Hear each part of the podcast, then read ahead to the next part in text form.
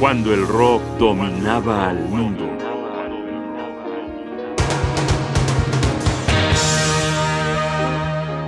Rush, rock progresivo estilo Canadá.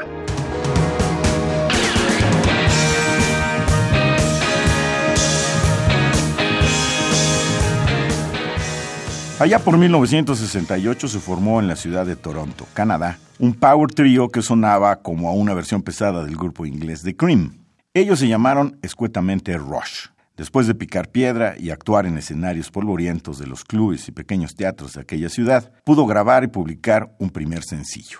En 1974 produjeron su primer álbum, intitulado, según se estilaba en aquellas épocas, con el nombre de la agrupación. Ese año, ante la gira promocional del LP, se enfrentaron con que el baterista John Rotsey estaba enfermo y por común acuerdo se tomó la decisión de relevarlo. Después de una sesión de selección, el puesto fue para Neil Peart, que se unió a Alex Lifeson, guitarrista, y Geddy Lee, hombre mini orquesta que lo mismo tocaba la guitarra que los teclados y es el poseedor de aquella voz aguda tan característica de esta agrupación musical.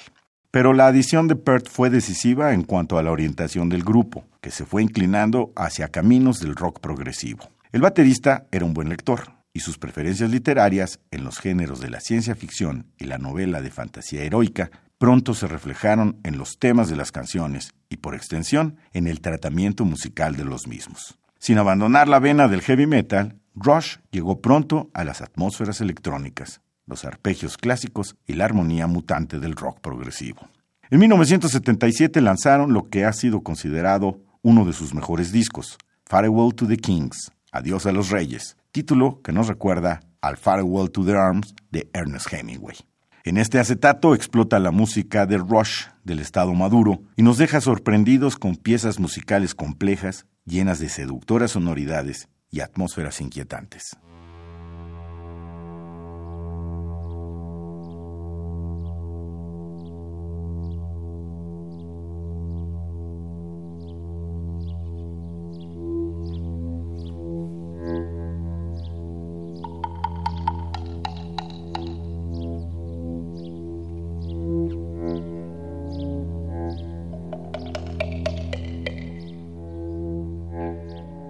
Vamos a escuchar un solo ejemplo de este disco, una composición de una buena duración, donde explotan todos los talentos de Rush y su característico sonido.